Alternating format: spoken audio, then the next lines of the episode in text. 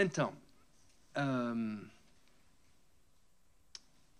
o título da minha palestra, eu vou também usar esta, essa tecnologia lá, que eu não gosto muito, mas é para facilitar a compreensão, precisamente.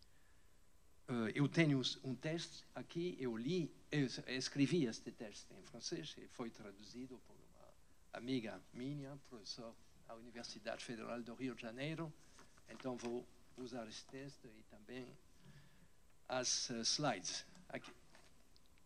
Bom, o título do populismo à guerra, se eu, se eu paro aqui, parece ser uh, uma, um estudo sobre os anos 30, não? Quando o populismo europeu deu a Segunda Guerra Mundial. Bom, mas não, se trata de hoje e se trata particularmente da democracia norte-americana e, e, da possibilidade de uma guerra nuclear que se profila lá daqui a pouco, talvez. Uh, uma palavra sobre mim, eu tenho a chance, a sorte, ou a falta de sorte, de ter três países. Bom, a França, onde eu nasci, a Califórnia, onde eu trabalho, ensino na, universidade, há 30 anos que eu ensino na Universidade Stanford, perto de São Francisco, e ensino a filosofia. E também o Brasil, porque me casei no Brasil há muito tempo, não sou casado mais, mas eu tenho dois filhos que são brasileiros. A minha filha mora em São Paulo e tenho um neto também, João Gabriel. Bom, e isso é um triângulo mais ou menos, mais ou menos equilateral. Uh, então eu faço esse triângulo uh, o tempo todo. Minha exposição desta noite não seria possível sem esta experiência multicultural e multilingüe. Vou falar da decomposição da democracia norte-americana, porque o Brasil é América. Uh, processo infernal e sonambúlico que está acontecendo sob o olhar do mundo inteiro e que pode levar, como eu dizia, à guerra. Não estamos mais em 1939, não estamos mais em 1914, com a guerra de 14, 18, eh, a guerra de trincheiras, de, que fez 20 milhões de mortos se tiver uma guerra, seria uma guerra com bombas agas, aga, desculpas, e que poderia, poderia fazer uma guerra não com a Coreia do Norte, mas com a Rússia, um bilhão de mortos. 40 anos separam essas duas fotografias. Em 40 anos foi o progresso de 20 milhões a 1 bilhão um, o pensamento político americano parece petrificado diante desse cenário de pesadelo. O que vou tentar mostrar pode, pode parecer um pouquinho arrogante, é que a filosofia política francesa está muito mais preparada para dar um sentido ao que está acontecendo nos Estados Unidos hoje em dia. Bom, não vou falar sobre a situação política brasileira, uh, pelo menos não o farei diretamente, afinal sou apenas um convidado aqui. Mas espero que minha apresentação possa, de algum modo, ajudar a pensar a tragédia política que o Brasil está lentamente, lentamente vivendo. Isso é o menu, se eu posso dizer, da minha palestra. Três partes. a primeira parte vai ser conceitual. Sou um filósofo. Bom, com três subpartes: o paradoxo democrático, as paixões democráticas e o cuidado pela, pelas vítimas. E segunda parte, vou falar do Donald Trump e do populismo america, uh, americano, e a terceira parte vai tratar da possibilidade de uma guerra nuclear. Bom, primeira parte, a fragilidade intrínseca da democracia. E, e, e agora que vou falar de introduzir alguns conceitos da filosofia política francesa de agora. Essa filosofia política que me inspira aqui nasceu da reflexão sobre o totalitarismo e, especificamente, o totalitarismo soviético. Nos anos de 1950 e 60, todos os intelectuais, intelectuais franceses, quase todos, eram marxistas. Mas foi a publicação do um, livro do Solzhenitsyn, o arquipélago do arquipélago, hein? arquipélago, o, o Adalto, que fala muito bem francês, vai me ajudar. Né? O arquipélago do Gulag, que mudou tudo. Um, e se descobriu que uma sociedade, a sociedade soviética, que pretendia encarnar o ideal democrático do governo do povo pelo povo, era, na verdade, uma terrível ditadura. Os intelectuais franceses de quem falo, o historiador François Furet, os filósofos Cornelius Castoriadis e Claude Lefort, que é bem conhecido no Brasil, em princípio, todos eles eram homens de esquerda, portanto, ex-marxistas. Mas, depois dessa descoberta da realidade soviética, eles se voltaram à leitura de autores liberais do século XIX, XIX francês, especialmente Benjamin Constant, que não é o Benjamin Constant brasileiro, verdadeiro Benjamin Constant, e Alexis de Tocqueville.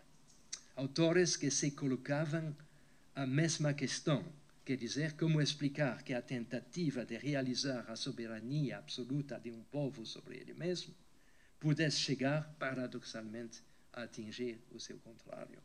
Como o ideal de liberdade pode levar ao despotismo, como a teoria pura da democracia, tal como a, tal como a encontramos na obra político, política de Jean-Jacques Rousseau, pode justificar a tirania. O alvo de, de todas essas críticas foi a concepção rousseauiana da democracia. Eis como, em termos admiráveis, Benjamin Constant respondeu em 1815 a esta questão. Bom, quando se estabelece que a soberania do povo é ilimitada, quem faz isso é Rousseau, Jean-Jacques Rousseau. Bom, Jean-Jacques Rousseau morreu quatro anos antes da Revolução Francesa.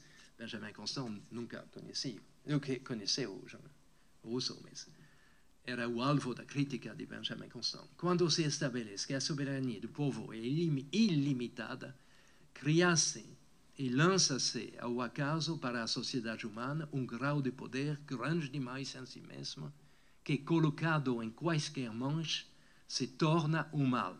Este poder, quando entregue somente a um, quer dizer, a, a, a monarquia, a muitos, quer dizer, a oligarquia ou a aristocracia, ou a todos, quer dizer, a democracia, será igualmente um mal. Vocês se voltarão contra os depositários deste poder e, segundo as circunstâncias, acusarão, por sua vez, a monarquia, a aristocracia, a democracia, governos mistos, o sistema representativo, etc., estarão errados e o grau da força e não os depositários desta força que é necessário acusar. É contra a arma e não contra o braço que é preciso lutar. Há massas pesadas demais para a mão dos homens. E essa massa que é pesada demais é precisamente a ideia, o ideal da soberania ilimitada do povo sobre ele mesmo.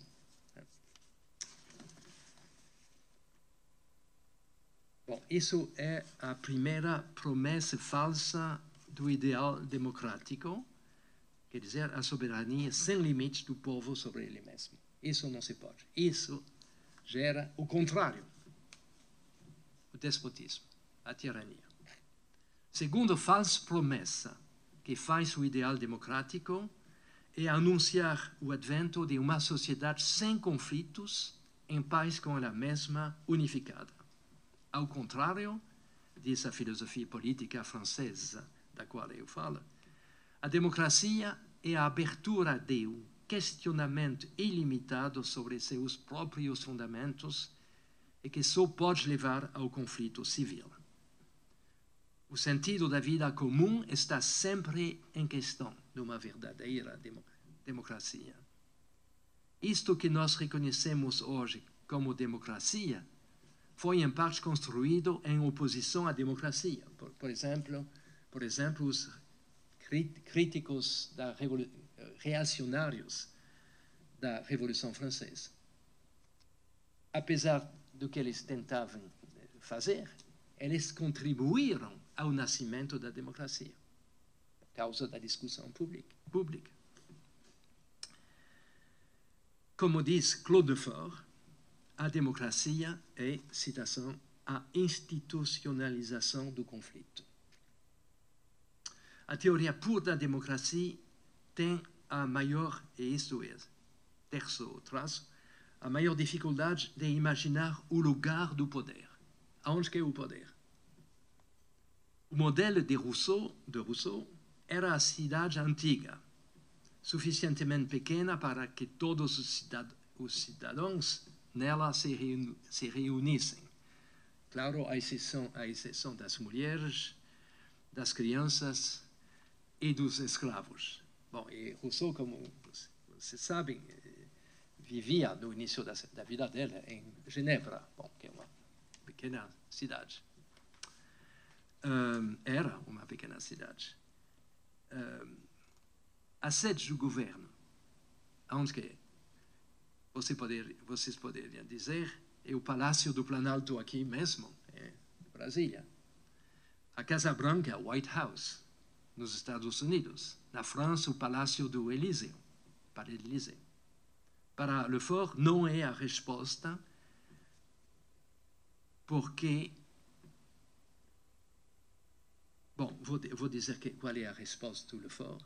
Porque o poder executivo é só uma pequena sociedade dentro da grande. Né? Bom, o poder executivo tem a sua vontade particular, que não é necessariamente a, vontade geral. Isso é óbvio, não? A resposta de, de, de, de, do Lefort é muito paradoxal, mas eu acho que ela é a boa resposta. O lugar do poder não está em nenhuma parte e isso é a condição para que ninguém do, se aproprie do poder. Não se pode achar em nenhum lugar particular. Certamente não na Praça dos Três Poderes aqui. Escutemos Claude Lefort. São citações um pouquinho complexas, mas eu acho claras e muito importantes. Incorporado no princípio, no príncipe, desculpa, o príncipe quer dizer o, o, o rei, digamos, o poder dava corpo à sociedade, antigamente. Com relação a este modelo, se designa então o traço revolucionário e sem precedentes da democracia. O lugar do poder se torna um lugar vazio. Inútil insistir sobre o detalhe do dispositivo institucional. O essencial é que ele proíba aos governantes de se apropriarem de incorporarem o poder. Seu exercício está submetido ao procedimento de uma recolocação periódica. Bom, isso é uma maneira complicada de falar das eleições. Esta se faz ao final de uma competição regulada, cujas condições são preservadas de modo permanente. O voto, a eleição. Vazio, inocupável, de modo que nenhum indivíduo nem nenhum grupo pode lhe ser consubstancial, o lugar do poder se revela não representável. Seria um erro julgar que o poder agora se encontra na sociedade, quer dizer, dentro da sociedade, pela razão de que ele emana do sufrágio popular. popular. Bom, é uma ideia muito forte, bastante difícil, mas vou tentar ilustrá-la com um exemplo evidente, que é o ritual central das nossas democracias, o voto, a eleição. E isso é o que o Lefort diz a, propos, propósito da eleição. Nada torna mais sensível o paradoxo da democracia do que a instituição do sufrágio universal. É precisamente no momento em que se supõe que a soberania popular se manifeste, o povo se atualizando, expressando sua vontade, que as solidariedades sociais se desfazem, que o cidadão se vê extraído de todas as redes nas quais se, nas quais se desenvolve a vida social, para ser convertido em unidade de conta, o número se substitui à substância.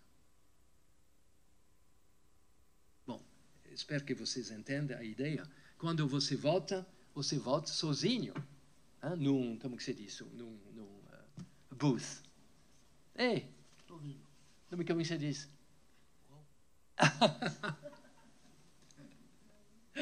como que se diz, como, se, como você... Uh, uh, não, não, a urna é dentro uma, um lugar completamente isolado do resto do, dos... Oh, a cabine, ok. Você vota dentro de uma cabine. Todos os laços sociais habituais uh, os parentes, os, os, os, uh, os donos, o não sei o que será, estão colocados em, em parênteses. Né? Você entende? Isso é a condição necessária do voto, a dissolução de todos os laços sociais da vida ordinária. Isso é um paradoxo extraordinário. E no momento que a vida da democracia executa o ritual central, que é o voto, que a sociedade é destruída. Bom.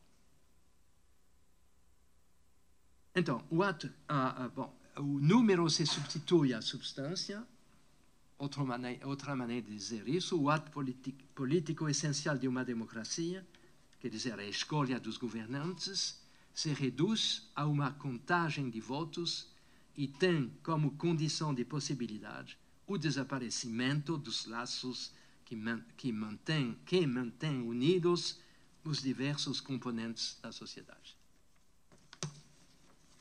Bom, fim do primeiro uh, capítulo do, da primeira parte.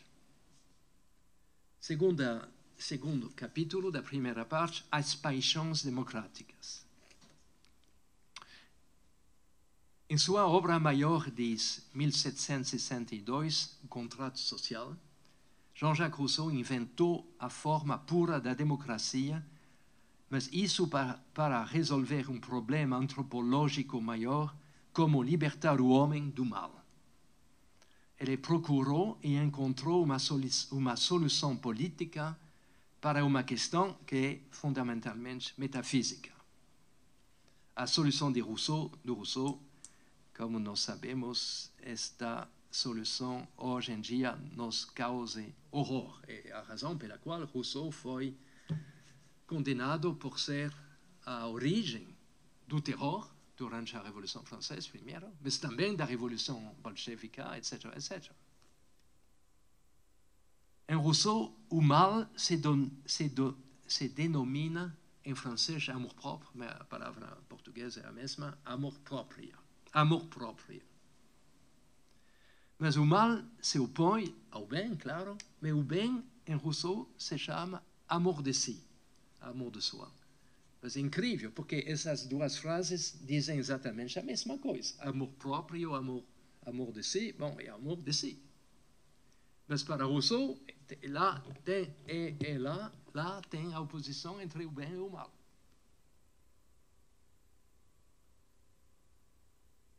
o bem que caracteriza, como vocês sabem, a bondade do homem do chamado estado de natureza. No mais extraordinário texto que o Rousseau nos deixou sobre a oposição entre amor próprio, amor próprio e amor de si, quer dizer, entre o mal e o bem, esse texto se chama Os Diálogos, também conhecido sob o título estranho Rousseau, juiz de Jean-Jacques. Como, como disse ontem, Rousseau era não somente um paranoide, mas também um esquizo, esquizofreno, esquizofreno. Rousseau, juiz de Jean-Jacques, como se ele tinha duas pessoas. Ele é, era duas pessoas numa. Bom, tem a, tri, a trindade, claro, que é três pessoas em Bom, neste livro, o Rousseau escreve o seguinte: As paixões primitivas. Vou comentar. Isso é o amor de si, porque primitiva aqui quer dizer no estado de natureza, antes da sociedade.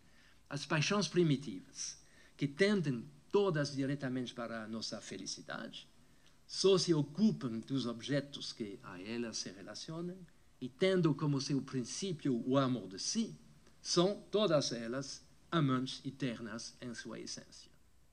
Porém, quando desviadas de seu objeto por obstáculos, elas se ocupam mais em afastar o obstáculo do que atingir o objeto, elas mudam de natureza e se tornam irascíveis e raivosas. Isso como o amor de si, que é um sentimento bom e absoluto, se torna amor próprio. Bom, vou parar aqui. De, quando as paixões de, de, boas, desviadas, são desviadas de seu objeto por obstáculos, elas se ocupam mais em afastar o obstáculo do que atingir o objeto, isso é uma coisa maravilha, mas a profundidade muito mais profunda do que o que o Freud jamais escreveu. Bom, imaginem, imaginem dois, bom, um exemplo bem banal, dois homens amorosos da mesma mulher. Bom, rivalidade. Quando a rivalidade cresce em intensidade, os homens perdem de, de, de, perdem de vista o objeto, que é, quer dizer, a mulher, e só são preocupados com em bater o outro, combater o outro. Isso, o mal. A origem do mal é isso. Vamos ver que é o mal do Trump mais tarde. Exatamente o mal do Trump. Bom, quer dizer, o amor próprio quer dizer um sentimento relativo pela qual se compara, comparação, vamos ver a comparação dos botões nucleares entre Kim e, e Trump, um, um, que exige preferências, sou melhor, sou melhor do que você, cujo gozo é puramente negativo e que não busca mais se satisfazer por nosso próprio bem, mas somente pelo mal do outro. Que força aqui, que força. Um, a solução política de Rousseau não é o meu assunto hoje, só vou mencioná-la em, en passant. Uh, en passant. você, você é suposto me ajudar. en passant. a passar, ok, a passar. Muito obrigado, muito obrigado. Uh, bom, en passant. A solução política de Rousseau é bem conhecida pelo nome completamente ossimorônico, não, bom, de totalitarismo democrático. A, a, democracia, segundo Rousseau, é um totalitarismo democrático. Trata-se, nas palavras de Rousseau, de transformar o homem em cidadão. Graças à, operação mágica do contrato social, o cidadão se faz um com o corpo político, não se distingue mais do corpo político. E ele tem então os olhos fixados nas leis. Agora, onde estão as leis? Nas palavras de Rousseau, as leis são acima dos homens. Apesar do fato que são os homens que fazem as leis e que sabem que são eles que fazem as leis. As leis são transcendentes. Os, bem, a consequência disso é que os olhares não se cruzam mais. A palavra inveja vem do latim invidere, que quer dizer olhar do lado do outro. É? Então, não tem mais inveja, não tem mais ciúme, não tem mais ressentimento, não tem mais ódio, etc, etc.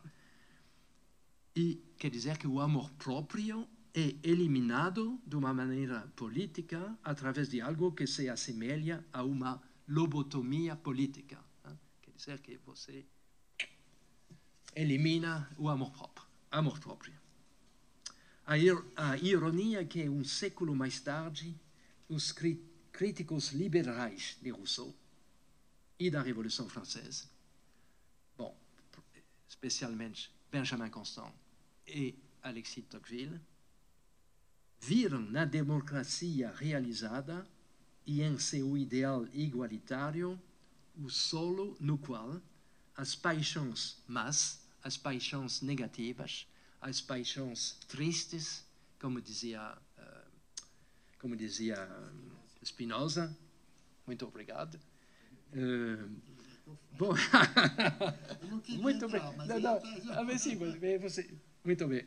As paixões tristes é, é precisamente nesta, neste, neste fundo, que, neste solo, que crescem essas paixões más.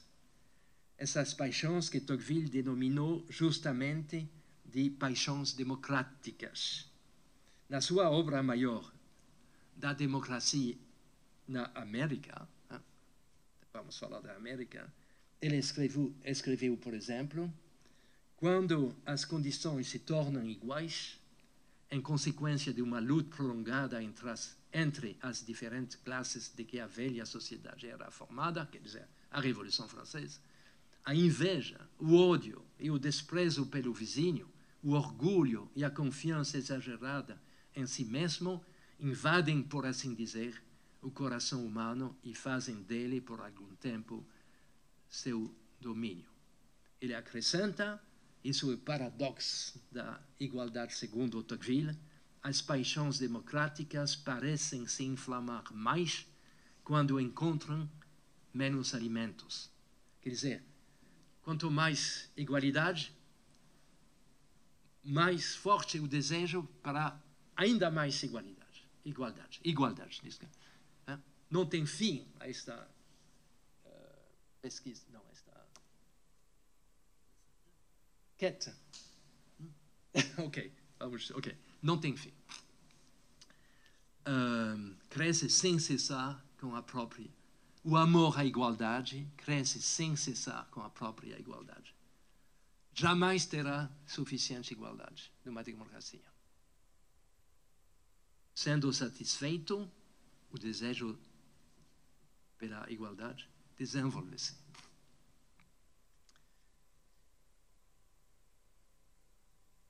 A paixão democrática mais imperiosa é a paixão pela igualdade.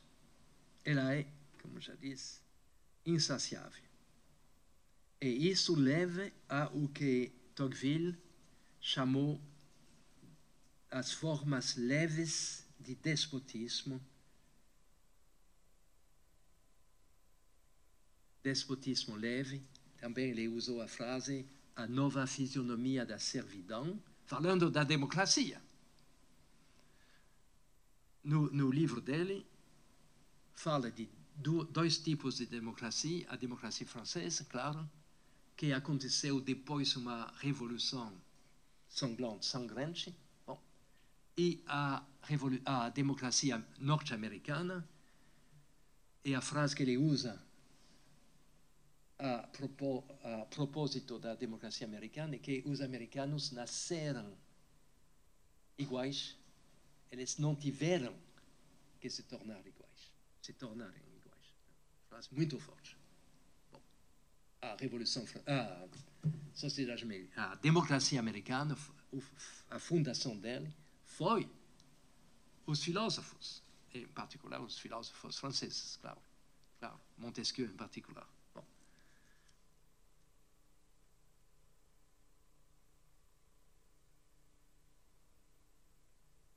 nós sabemos todos que a inveja, ou melhor, o invejoso, prefere destruir o que ele possui a correr, a correr o risco de que seu vizinho o aproveite. Hein? Se, suponhamos que eu tenho uma laranja, laranja aqui, eu, eu vejo que você está mais forte do que eu, não quero que você apague a minha uh, laranja, eu vou destruir a laranja. Bom, esse mecanismo não é só uh, uma coisa que uh, as crianças, hein, todos nós fazem isso. E a partir do mecanismo da inveja, que o Tocqueville explica, a concentração do poder na França e a totalita o despotismo, como ele diz, da opinião pública nos Estados Unidos. Vou fazê-lo no caso americano. Este ódio imortal é cada vez mais aceso, que anima os povos democráticos contra os menores privilégios, favorece singularmente a concentração não, isso, desculpas, isso é a situação francesa, a concentração do poder ah, do Estado central. Bom, este ódio, eh, como de novo, este ódio imortal e cada vez mais aceso que anima os povos democráticos contra os menores privilégios favorece singularmente a concentração gradual de todos os direitos políticos nas mãos do único representante do Estado, o soberano, estando o Estado estando necessariamente e incontestavelmente acima de todos os cidadãos, não estimula, não estimula a inveja de nenhum deles e cada um crê tomar de seu iguais todas as prerrogativas que ele lhe concede. Minha, minha laranja aqui é, são os meus direitos. E não quero que o Adão, uh, Adalto, desculpe, um, se apropria os meus direitos, então eu dou todos, abandono todos os meus direitos, meus direitos, eu dou os meus direitos ao Estado. E você faz a mesma coisa. Isso explica a concentração do poder. No caso da França. No caso dos Estados Unidos, então, é outro mecanismo, mas é a mesma lógica. Nos tempos de igualdade, os homens não têm nenhuma fé uns nos outros, por causa de sua similitude. Hein? Nós somos iguais, você não sabe melhor do que eu. Bom. Mas essa mesma similitude lhes proporciona uma confiança quase ilimitada no juízo, no juízo do público, porque não lhes parece verossímil que, tendo todos luzes, luzes idênticas, a verdade não se encontre na maioria. São citações muito, muito fortes.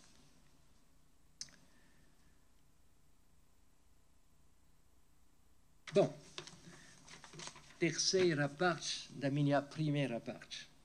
O cuidado pelas vítimas. Nos dias atuais, as paixão, paixões democráticas se inflamam mais intensamente do que antigamente porque são atiçadas devido a uma característica das sociedades contemporâneas, a sacralização das vítimas. A universalização do cuidado pelas vítimas revela de modo mais claro possível que a civilização tornou-se apenas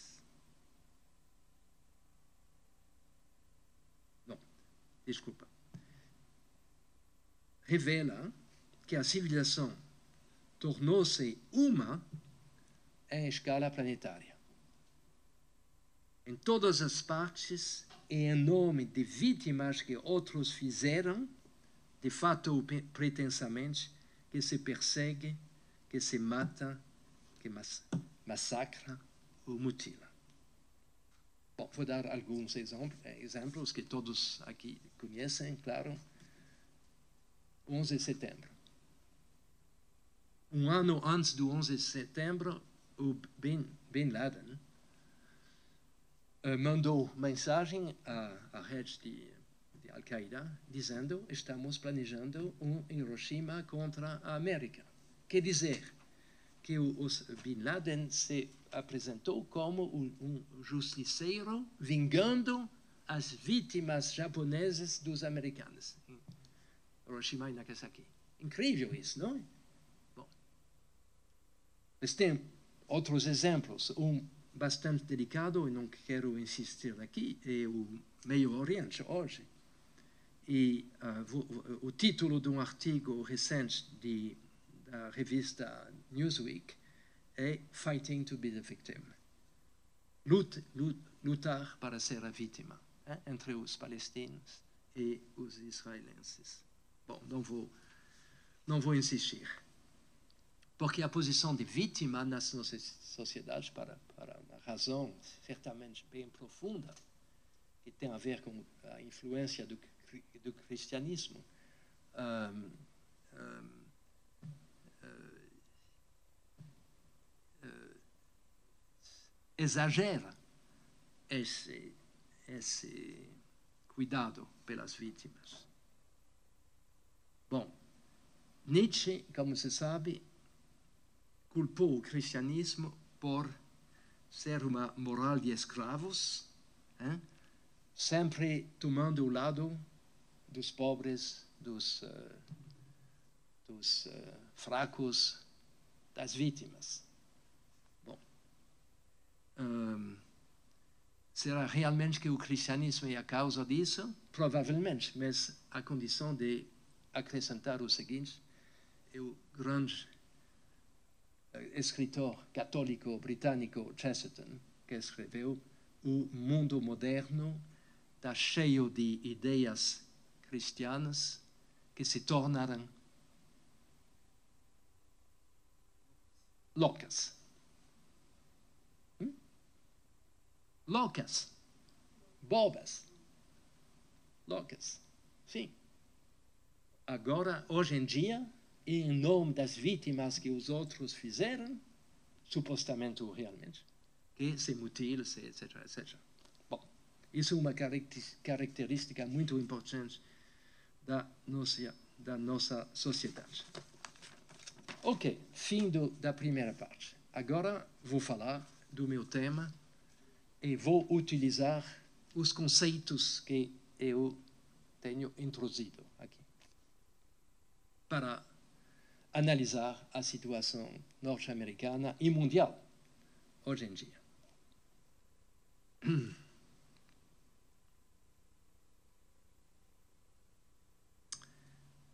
Eu acho que a gente, nós cometeríamos um grande erro ao pensar que Trump é uma causa, quando, quando ele é, antes de tudo, uma consequência. Dito de outro modo, a eleição de Trump é o sintoma da avançada decomposição da democracia americana. Inicialmente, convém notar que Trump foi eleito por acaso. Se temos na mente o modelo pelo qual o Claude Lefort definiu, definiu o voto, se vocês se lembram, o número se substitui à substância.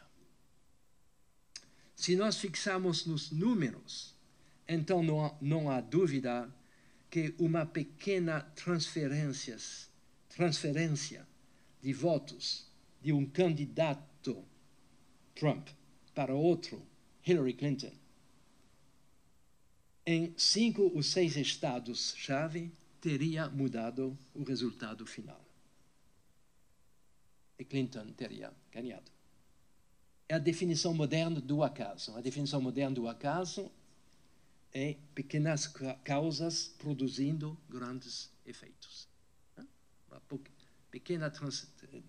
Bom, eh, uma hora antes do resultado final, estava, estava em Paris, mas uh, no meio da noite em Paris, um, o New York Times dava Clinton uh. Uh, vitória uma hora antes.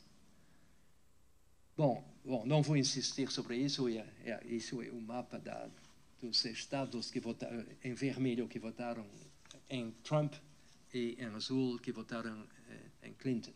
Eh, os estados-chave do qual estava falando são o, uh, o que se chama em inglês a Rust Belt, hein? os estados que foram industrializados, que, por exemplo, a cidade de Detroit, hein? no caso, é, Ohio, Michigan, um, uh, Indiana,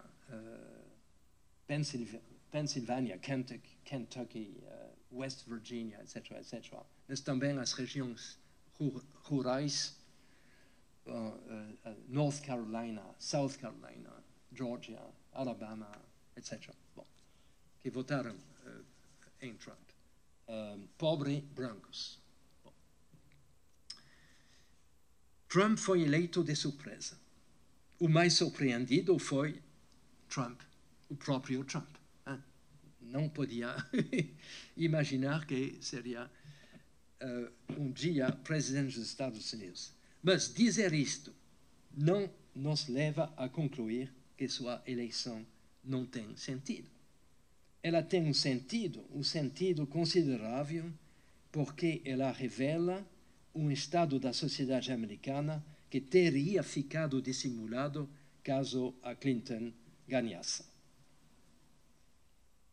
Bom, todo, todo o debate político uh, americano hoje em dia é sobre a personalidade de Trump.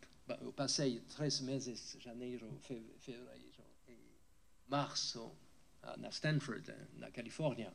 Bom, de sete horas da manhã até meia-noite, bom, tem, tem que dormir. Bom, só tem um assunto nos rádios, na televisão, nas conversas, etc. etc. Trump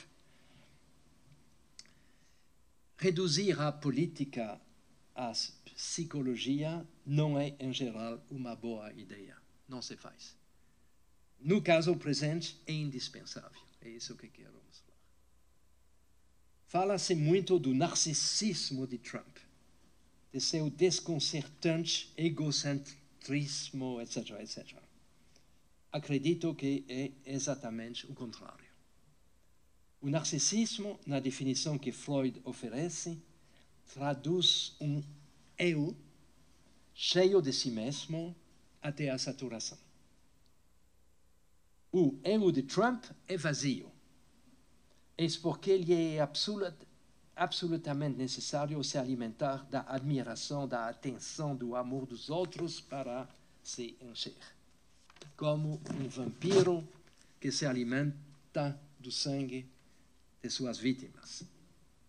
Eis porque o mais insignificante sinal de rejeição é vivido por Trump como uma humilhação intolerável e ele não cessará de cobrar do insolente o preço de, do seu crime, dedicando a isto todo o seu tempo, todas as suas energias, etc.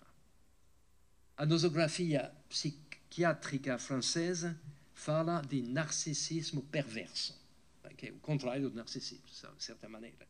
A, a, a americana fala de síndrome de Asperger. Asperger. Amor de si é antes ódio de si, o que se deveria dizer pensando nas palavras de Nietzsche, citação, aquele que está descontente consigo mesmo está sempre pronto a se vingar. Nós seremos suas vítimas. Mas há uma categoria mais precisa para designar a condição de Trump, o mal do qual ele sofre. Já a encontramos é a categoria de amor próprio, no sentido de Rousseau. Bom, a expressão de amor, amor próprio, amor próprio é obsoleta, perdeu sua força, mas o modo como Rousseau a caracteriza se aplica marav maravilhosamente a Trump. Você se lembra? O amor próprio é quando a paixão desviada do seu objeto por um obstáculo se ocupa mais em afastar o obstáculo do que em alcançar seu objeto. O desejo de Trump não tem objeto. O Trump conhece só obstáculos.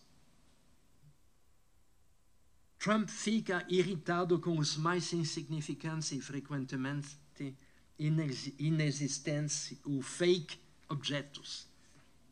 Todos nós sabemos isso, o tamanho da multidão presente à sua posse, o fato de que ele ganhou também o voto popular, que completamente falso. a presença de grampos na torre Trump em Nova York, etc, etc. O objeto não tem mais importância, a objetividade perde o sentido, só restam a raiva, a cólera, a fúria e o ciclo infernal, humilhação, ressentimento, espírito de vingança. Ah, isso é uma imagem de Trump bem famosa, mas não é só o Trump que é assim. São assim os que votaram para ele. É uma imagem também característica. É. Uh, 40% dos eleitores americanos, estes pobres brancos dos quais eu falei. Bom, eu devo acrescentar que, acrescentar que aos motivos econômicos e culturais desta raiva é preciso acrescentar aquele que é, sem dúvida, o mais importante e danoso: o racismo. O desejo de relegar para sempre na lata de lixo da história os oito anos em que a América foi governada por o homem de cor Barack Obama. Muito se fala popu, do populismo a propósito da América de Trump. O populismo é uma categoria política mal definida e é frequentemente associada ao fascismo ou ao stalinismo, ou seja, ela pode ser tanto de direita como de esquerda. Não é o conteúdo ideológico que define o populismo, é a estrutura do poder. O populismo é claramente uma das formas degenerescentes da democracia, da qual ele retém, como slogan, a ideia de que o poder emana do povo.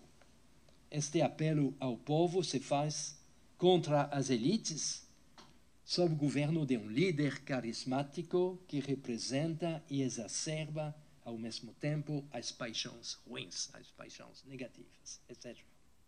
Este quadro se aplica muito bem à América de Trump, mas devemos precisá-lo por meio de uma que a característica que já mencionei, a questão do estatuto das vítimas.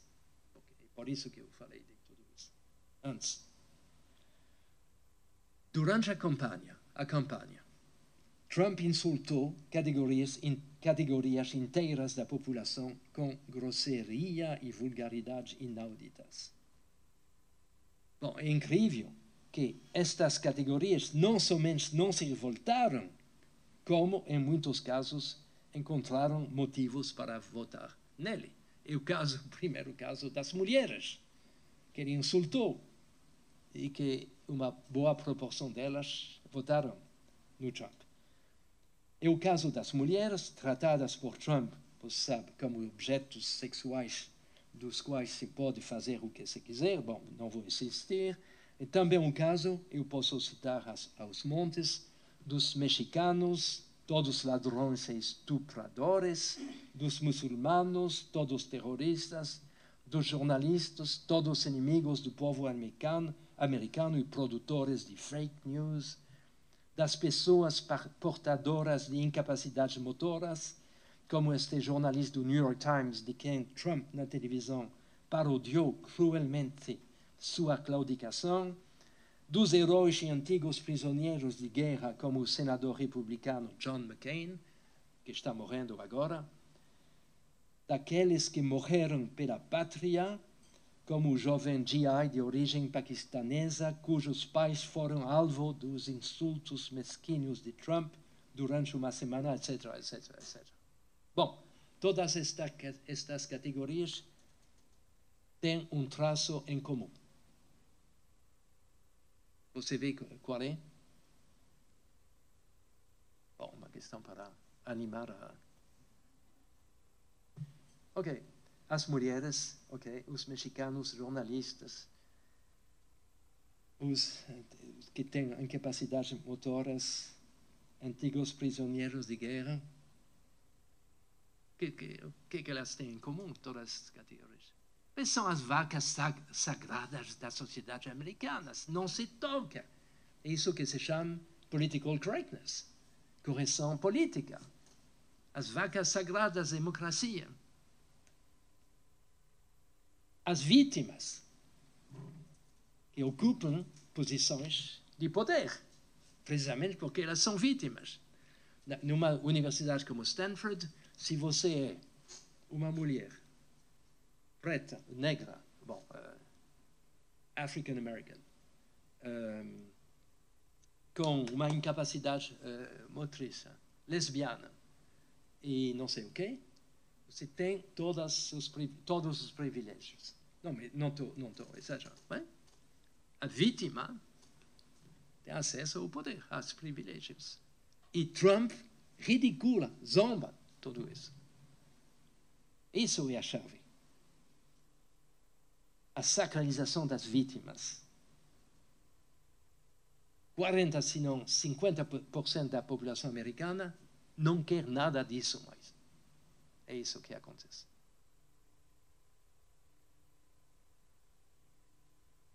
Por contraste, Hillary Clinton era a quintessência da boa consciência puritana, self-righteousness, como se diz em inglês. E o Partido Democrata, que a sustentava, é, era o campeão da identity politics, pol, uh, poli, uh, poli, como se diz? Sim, sim, não, mas como se diria em português? Ah, poli, não, mas a, politi, politics, como, Ok, vamos esquecer. Política, política, polit, política. Política da identidade. Ok, obrigado. Quer dizer, a defesa das minorias oprimidas. A façanha de Trump, façanha incrível, foi que ele, o, miliard, o miliardário, o campeão da mentira e da corrupção, conseguiu se fazer passar por representante do verdadeiro povo aquele povo que está sofrendo com a globalização, etc. De agora em diante, na América de hoje, se tornou, se torna, enfim, possível dizer bem alto e com que violência o que muitos pensavam baixinho. É isso, a Revolução Trump. Bom, terceira parte, amanhã a guerra. Bom, talvez como eu, eu, vou mostrar, vou fazer uma interrupção aqui e vou mostrar cinco minutos de um vídeo que foi o momento em que foi em 2011 o momento em que Trump decidiu se vingar de Obama e a maneira, melhor maneira de se vingar de Obama era de se tornar presidente ele, ele mesmo.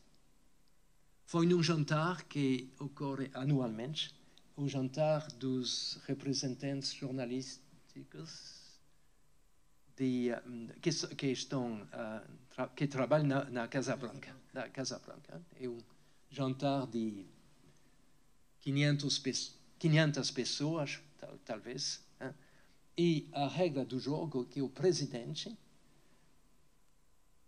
quem que seja, bom, uh, zomba as pessoas presentes. É como um tipo carnaval. Hein? Você faz coisas que normalmente.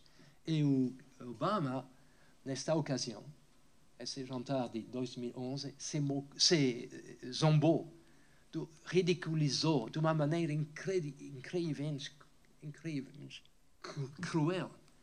O Trump que estava lá.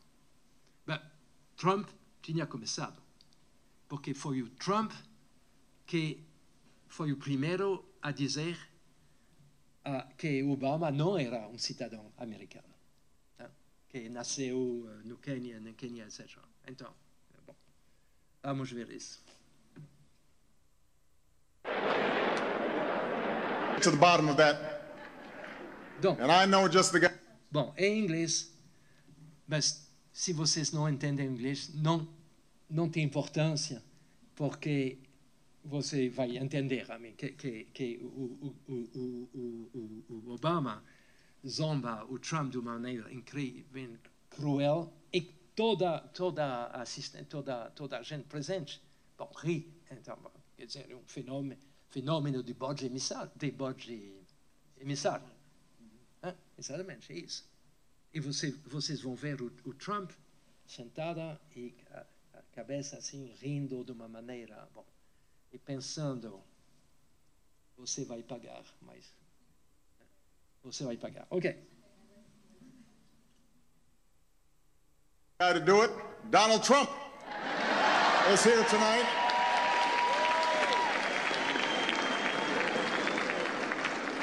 Now I know that he's taken some flack lately, but no one is happier, no one is prouder to put this birth certificate matter to rest than the Donald. And that's because he can finally get back to focusing on the issues that matter. like, did we fake the moon landing? Ok, yes. Ah, O Trump deve ser muito feliz porque agora que a questão do nascimento do Obama está resolvida, então o Trump pode se focalizar sobre coisas importantes, como será, será real, é, é realmente verdade que os homens pisou na, na, na Lua. Hein?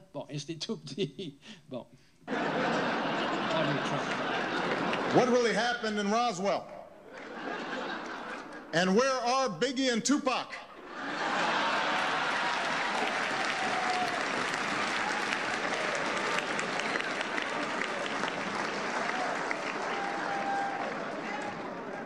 All kidding aside, obviously we all know about your credentials and breadth of experience. Um, for example, uh, no, seriously, just recently in an episode of Celebrity Apprentice, at the steakhouse, the men's cooking team uh, did not impress the judges from Omaha Steaks. And there was a lot of blame to go around, but you, Mr. Trump, recognized that the real problem was a lack of leadership. And so ultimately, you didn't blame Little John or Meatloaf. You fired Gary Busey. And these are the kind of decisions that would keep me up at night.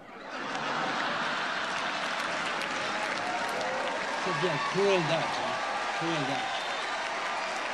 O Obama não sabia o que ele fazia. Ele Não adivinhar um dia a vingança Well handled, sir. seria terrível. Well handled. Bom, Say what you will about uh, Mr. Trump. He certainly would bring some change to the White House. ok. Let's see what we've got up there. Como Trump vai mudar a Casa Branca, então, a Casa Branca se tornando um casino, etc, etc. Bom, isso. Bom. Isso é um momento incrível, historicamente, porque daqui, talvez, vai sair uma guerra. Claro, humilhação, desejo de vingança, etc. Bom, ok. Terceira parte e última.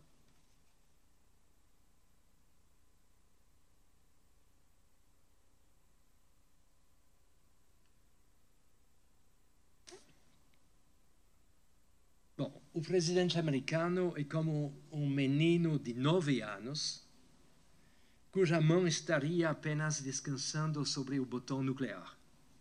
Ele dispõe de um brinquedo fantástico, o arsenal mais poderoso do mundo, porque diabos ele não se serviria disto quando ele se acha- achasse desafiado por este Little Rocket Man, este louco comunista que ameaça reduzir uma ou duas cidades americanas em cinzas radioativas. Trump, ele, num só golpe, pode arrancar a Coreia do Norte do mapa do mundo. Bom, esse é o duelo entre o Donald e o Little Rocket Man. Esta foto aqui me parece assustadora. Né? O, o, o Kim olhando o, bom, o, não, não é uma ogiva, é uma ICBM, Intercontinental Ballistic Miss- Missile. ICBM, que pode, eh, a Coreia do Norte pode alcançar hoje a Califórnia, por exemplo. Bom, Japão, Coreia do Sul, é óbvio, mas Califórnia também. Bom, isso, Trump, bom, bom, isso não é bom. Vou, vou, vou- tenho uma foto mais, eh, mais correta. Bom, entendido, Trump não entende nada sobre a dissuasão nuclear. Vou falar É claro que vou falar da dissuasão nuclear antes de falar da guerra nuclear. O Trump não compreendeu, não compreende que a bomba atômica só serve para uma coisa: impedir que os outros a usem. Bom, isso ele não pode entender. Ele falou com um jornalista, mas nós temos todas essas armas magníficas e para quê? Nós devemos usá-las. Bom, a dissuasão nuclear é precisamente de ter bombas para não usá-las. É um paradoxo que as crianças não podem entender, mas quem pode, pode entender isso realmente? Bom, entendido, Trump tem um órgão maior do que Kim. Hein? Você, uh, quando falou que eu, eu, tenho um botão nuclear maior do que você. Hein? Uh, mine is bigger, mine, uh, o meu é maior. Bom, esse, esse cartoon, cartoon é muito interessante porque você vê que no, no, no, no, no botão do Trump está escrito self-destruct. Isso é a lógica da dissuasão nuclear. Hein? O primeiro a atacar comete suicídio. Porque tem as, rep, rep, as represálias do outro, a, escala, a escalada para o extremo, e o extremo é a mutual, mutually, uh, uh, uh, mutual assured destruction, a destruição mútua assegurada. Isso. Então, o primeiro a atacar comete suicídio. Bom, ele mata o outro e mata o resto do mundo, mas mata a si mesmo. Bom, uh, o. Alors, como se diz, bom, isso se diz num pátio, uh, pátio de recreio, unindo o gesto à palavra, hein, como sabemos, abrindo, como se diz, a braguilha, para mostrar o tamanho do, do, da ferramenta. O fato de que Trump se gabasse disto mostra que ele não compreendeu nada sobre a dissuasão. Certamente o Estatuto de Grande Potência implica a adesão à onipotência ilusória da arma atômica. E não por acaso que todos os países, cinco países, um, que uh, são membros do uh, Conselho Permanente um, Nova York, do, do de, de, de, segurança da ONU, da ONU, são todas potências nucleares. Hein? Estados Unidos, a Rússia, a China, a França e o Reino Unido. Mas o tamanho da ferramenta não deveria, em princípio, ter nada a ver com o caso. Se você já pode destruir a Terra cem vezes, qual o sentido que haveria em tentar fazer mais? A dissuasão, em princípio, é o grande equalizador. O mais fraco pode ainda causar danos irreparáveis ao mais forte. Como Hobbes, para citar um filósofo, teorizou em seu retrato fictício do estado de natureza. Mas isto também foi a base da doutrina francesa nuclear, chamada precisamente dissuasão do forte pelo fraco. Bom, União Soviética, depois a Rússia, pelo fraco a França. Mas é preciso reconhecer uma vez mais que Trump não é o único a não ter compreendido a lógica louca, lógica louca, Osimor, da dissuasão nuclear.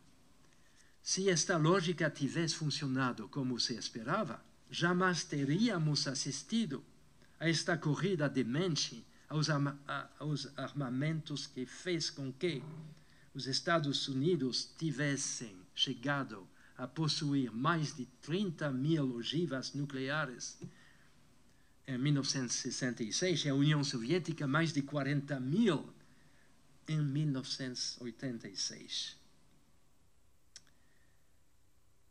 Bom, e aqui eu, eu tenho sim, todos, todas as potências nucleares, duas maiores, a Rússia e os Estados Unidos. A França vem em terceiro. Bom, estou, estou dizendo isso com orgulho. Né?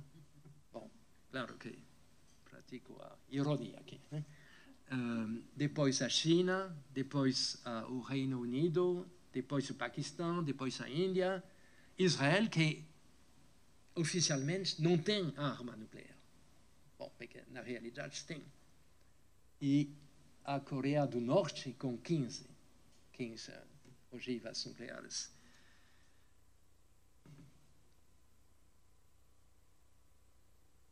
Raras são as pessoas que compreenderam que, em que verdadeiramente consiste a dissuasão nuclear, em particular sob sua forma pura, denominada muito justamente MAD, hein? que é um, um, um siglo, eh, uma sigla, Mutually Assured Destruction, destruição mútua assegurada é uma mistura paroxística de racionalidade e de loucura, que implica em que cada parceiro ameace seu, os seus adversários com represálias incomensuráveis caso eles ultrapassem uma linha que se julga fatal. A única coisa que se pode dizer a respeito da dissuasão nuclear é que ela funciona enquanto ela funciona. Só é como uma tautologia. Se ela fracassa, nada fica assegurado. assegurado. Contrariamente ao que proclama a sigla MAD. Por quê? Por a razão seguinte, que é muito importante. A vítima de um primeiro ataque, será que ela executará sua ameaça de lançar a escalada? O que, por hipótese, levaria à sua perda, não menos que a perda do, do adversário e talvez de todo o resto do mundo? Se a, se a potência nuclear, que foi a vítima de um primeiro ataque, possui esta racionalidade mínima que se chama um, o cuidado com a preservação de si, a resposta é negativa.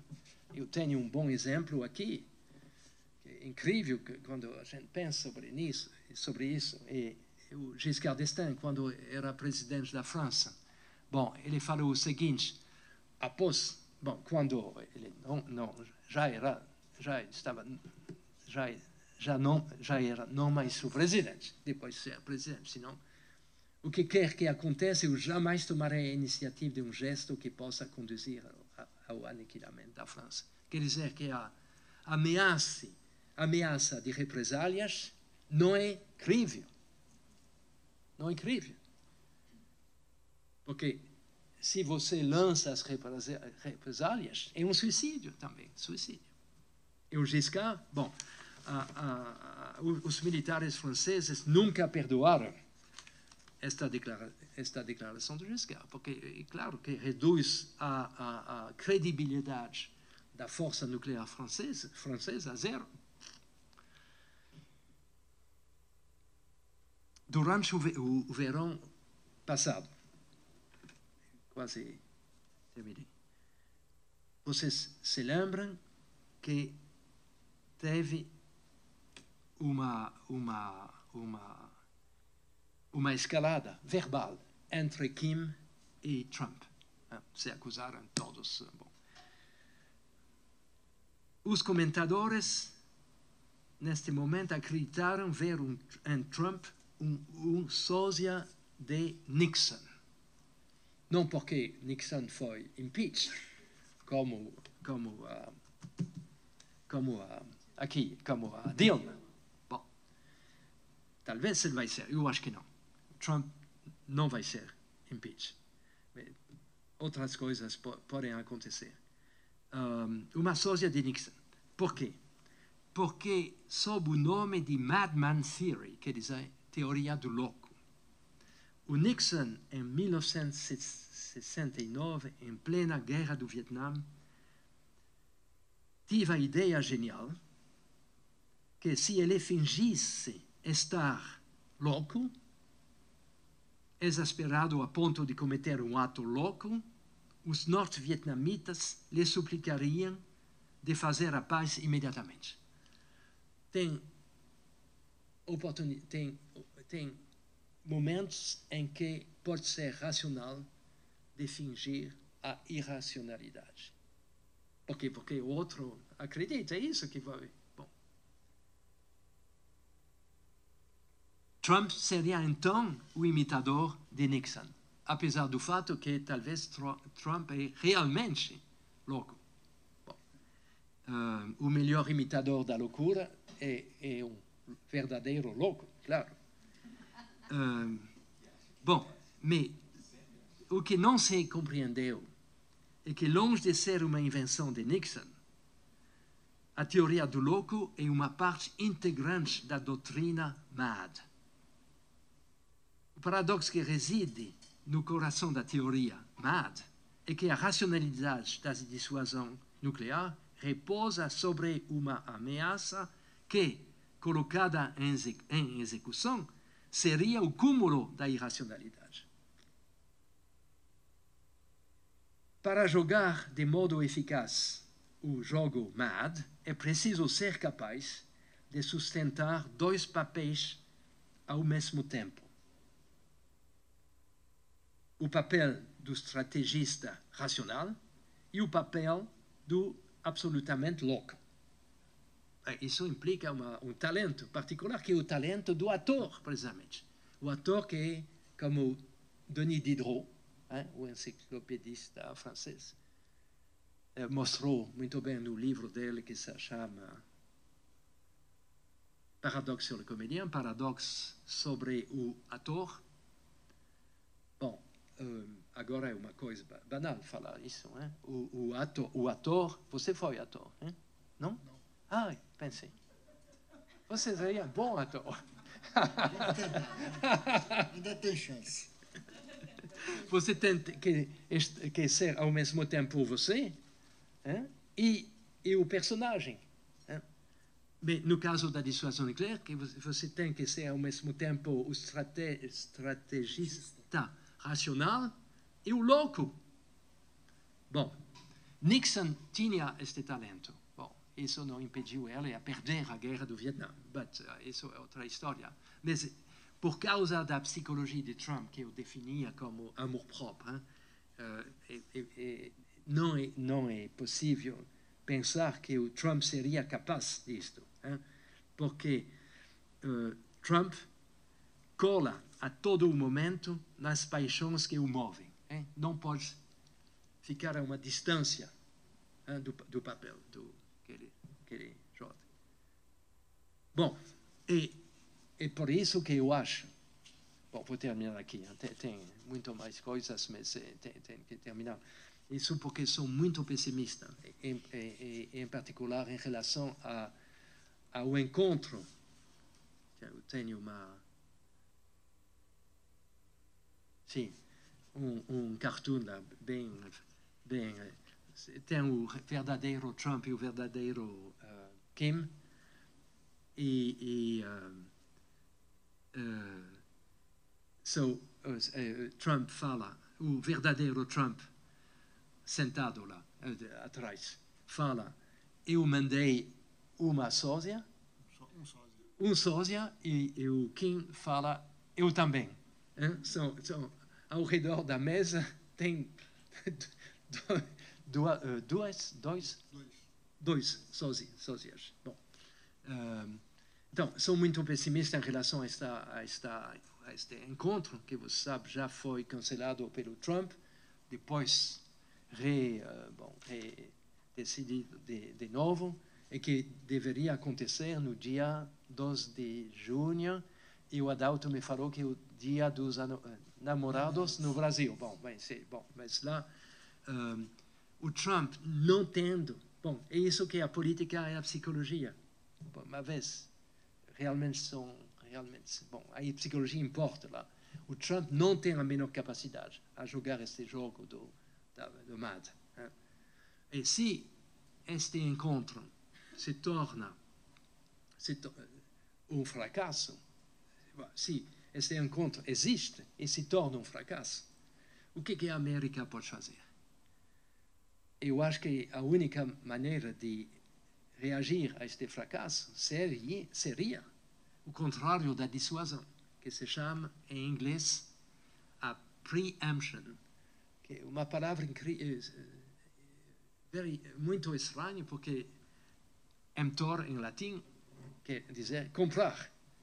Pre, preempção, em francês pelo menos, é você compra antes do outro comprar.